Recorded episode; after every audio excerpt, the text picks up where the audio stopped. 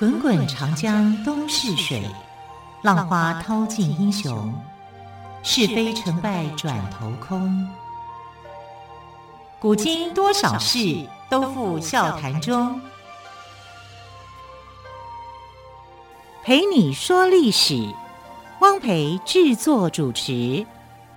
欢迎朋友们收听今天的《陪你说历史》节目，我是汪培。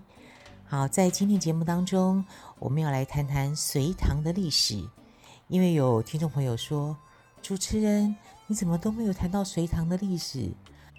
此隋唐非彼隋唐，我们谈的是隋朝和唐朝，而不是影视红星隋唐哦。好，从今天开始，我们就来聊聊隋朝和唐朝的历史。只存在短短三十八年的隋朝，虽然是中国历史上典型的短命王朝。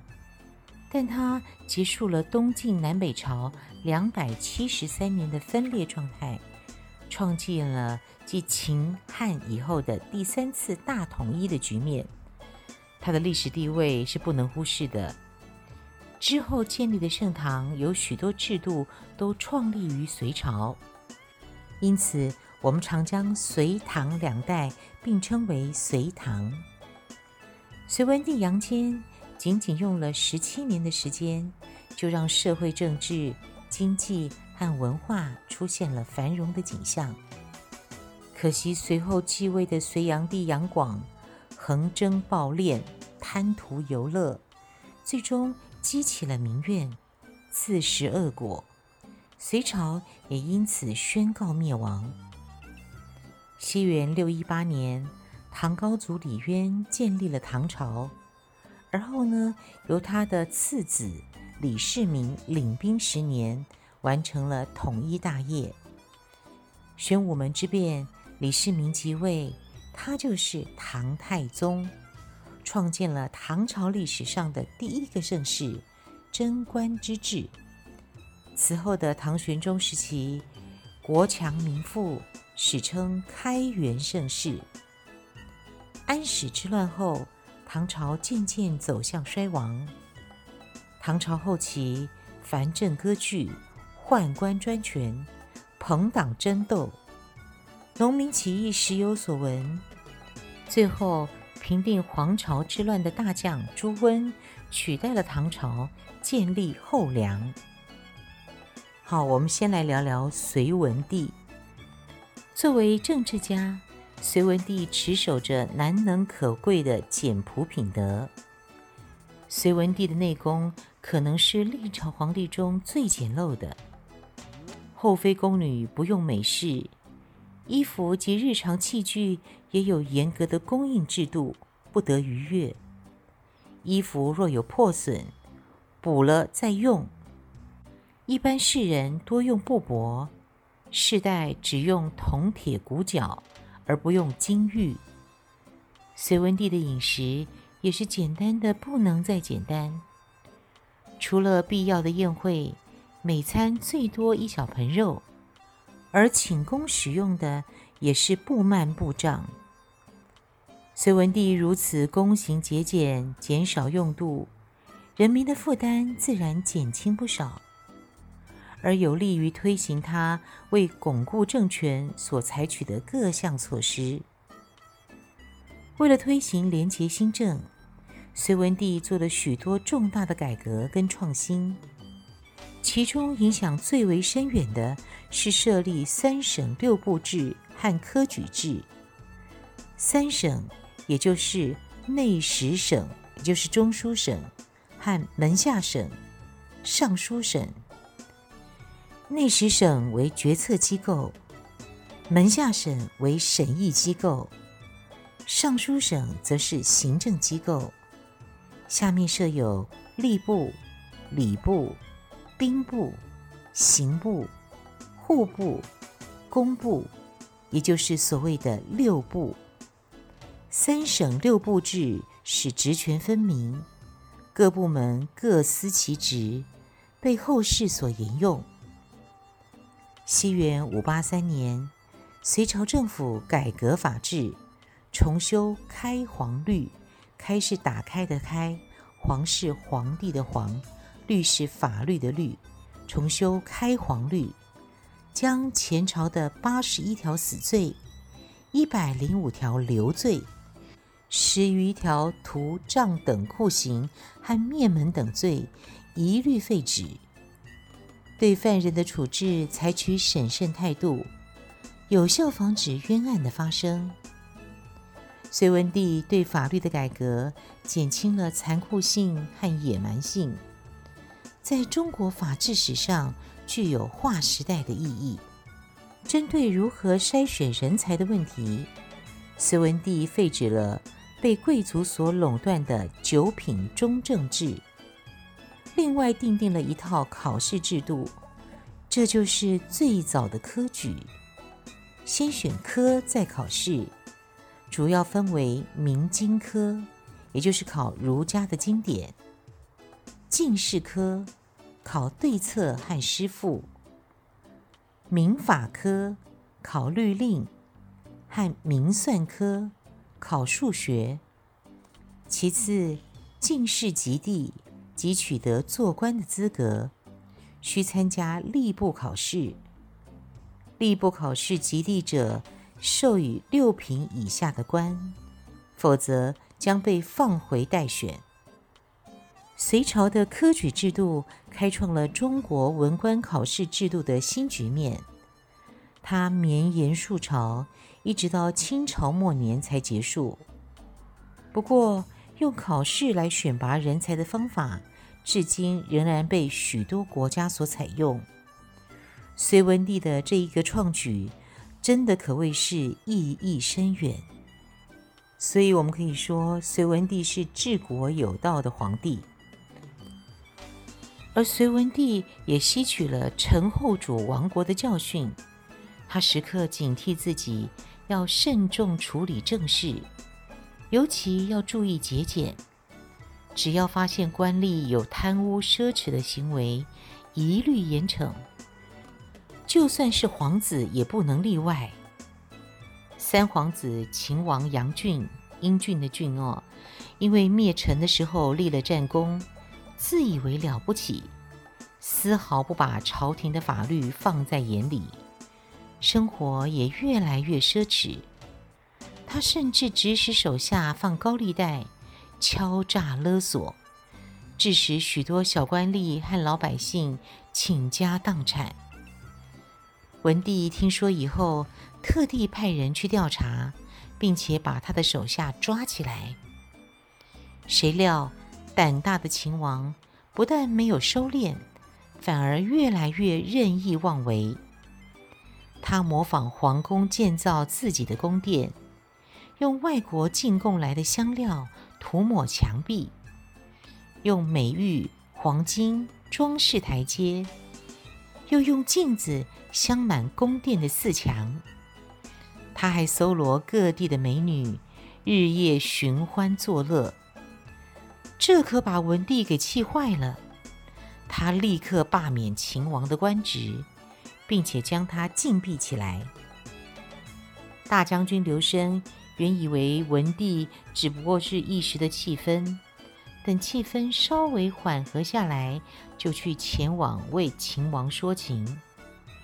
他说：“哎呀，秦王不过是多花了一点钱，把房屋修得好一点，其实也不算什么大错。陛下是不是处罚过重了？”文帝严肃地回答：“法不可违，不论什么人都得遵守国家的法律。”刘升还想求情，他说：“秦王还年轻，陛下就饶了他吧。”谁知还没等刘升说完，文帝就起身拂袖而去。几天后，大臣杨素也来劝文帝赦免秦王，文帝一口回绝。他说：“皇子和百姓。”不是应该遵守同一个法律吗？如果照你们的说法，那是不是还应该另外设立一个皇子律呢？任何人犯罪都得依法制裁。秦王听说文帝连大臣杨素的请求都拒绝了，担心又害怕，不久就病逝了。秦王的手下请求给秦王立个石碑，文帝没有同意。他说：“想要留名，在史书上记一笔就够了，何必立碑呢？”随后吩咐将秦府府中的奢华装饰。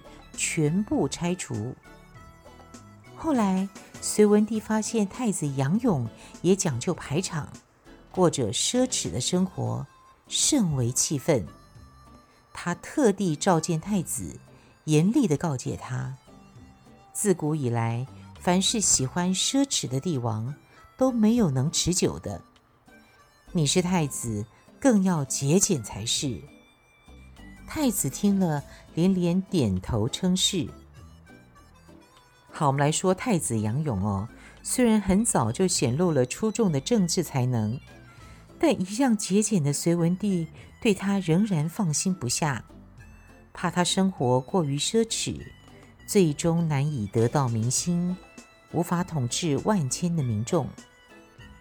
有一天，文帝叫宫女搬来了一个箱子。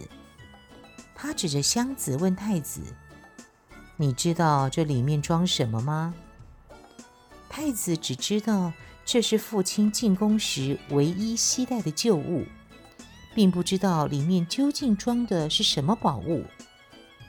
文帝见太子一脸疑惑，就吩咐宫女把箱子打开。太子走近一看，原来是一些旧衣服。文帝上前摊开一件衣服，说：“这是我当年在邙山跟齐军作战时所穿的战袍，上面的血迹是我大腿受箭伤染的。你二大爷就是在这场战争中死的。别看这件薄衫普通，周宣帝几次召我进宫想杀我，我每次都穿它，总是能化险为夷。”它是吉祥之物。文帝一边翻着旧衣服，一边回忆往事。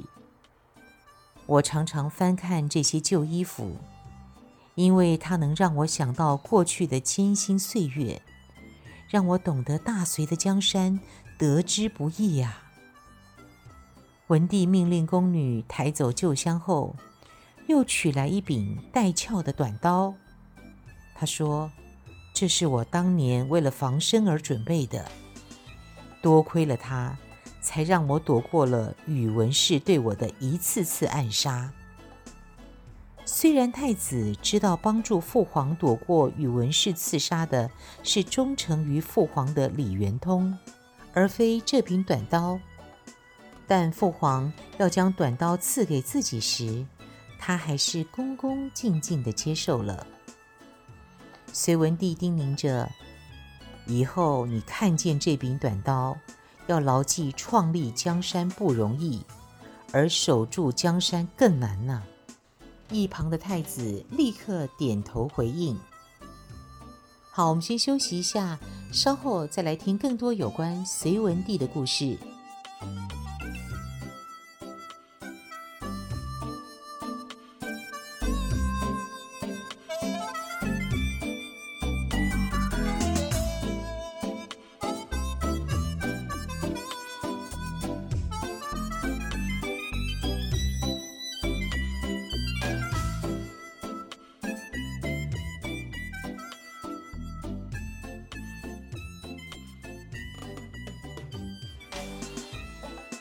隋文帝为了稳固政权，对社会各方面进行了一番整顿和革新，其中有以律法为重。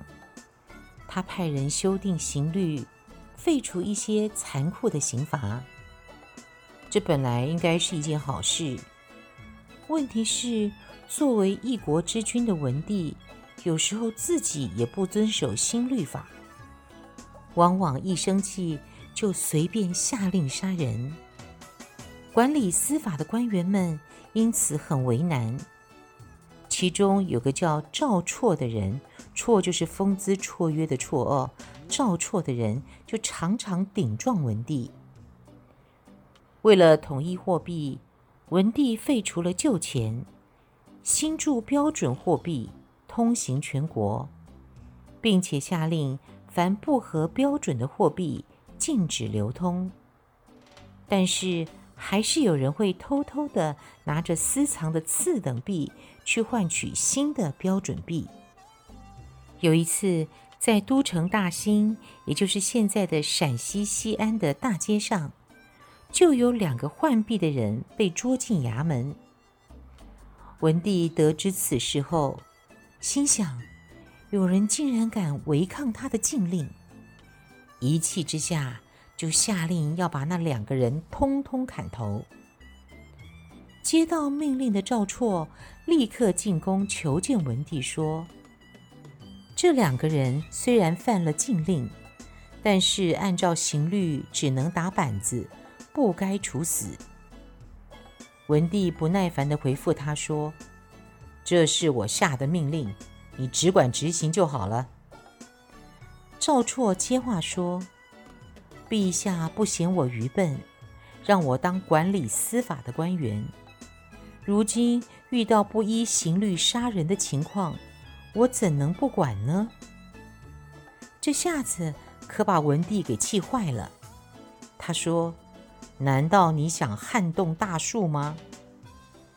赵绰语气平和地说：“不敢，也不想，我只是想劝说陛下改变主意而已。”文帝一脸怒容地说：“哼，那你是存心触犯天子的威严喽？”赵绰虽然害怕，但是依然坚持自己的意见，不肯离去。文帝没有办法，只好让步，取消了杀人的命令。赵绰为了依法办事，常常冒犯文帝，有时文帝甚至以死威胁，但赵绰就是不退让。当时官场上流传着一种迷信的说法，就是说穿红色的裤子对做官的吉利。刑部侍郎辛胆就叫妻子也帮他做了一条，穿着上朝。结果不但没讨到吉利，反而招来横祸。文帝认为辛胆是在搞巫蛊，巫蛊是历代皇帝最不能容忍的事，所以文帝执意要把辛胆处以死刑。但是，赵绰认为，依照律法，辛胆罪不当死。文帝见赵绰又要抗旨，气得浑身发抖，厉声说道：“你想救心胆，那你自己的命还要不要？”赵绰毫不畏惧，坚持道：“陛下可以杀我，但是不该杀心胆。”说完。就走下朝堂，脱去官服，准备受刑。文帝其实并不想杀赵绰，但赵绰却当真，让他很难收场。文帝派人前去劝说，赵绰却依然态度强硬地说：“臣一心执法，不怕一死。”文帝无奈，拂袖起身。进了内阁。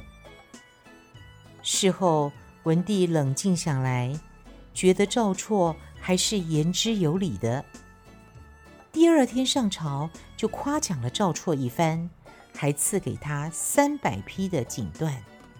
来谈谈隋文帝是如何取得江山的。西元五八一年，隋国公杨坚发动政变，消灭了北周，建立隋朝。史称隋文帝，年号开皇。开是打开的开，皇是皇帝的皇。五八八年，隋文帝以五十万大军伐陈。江南风俗荒淫，陈后主生于深宫，根本不知道民间疾苦，整天只知道跟宠妃歌舞诗词，因此隋朝军队几乎都是不战而胜，在次年的四月就告捷而归。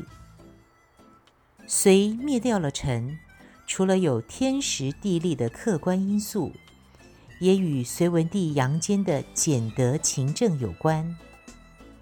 他常说：“成由俭，败由奢。”这就是隋文帝的座右铭。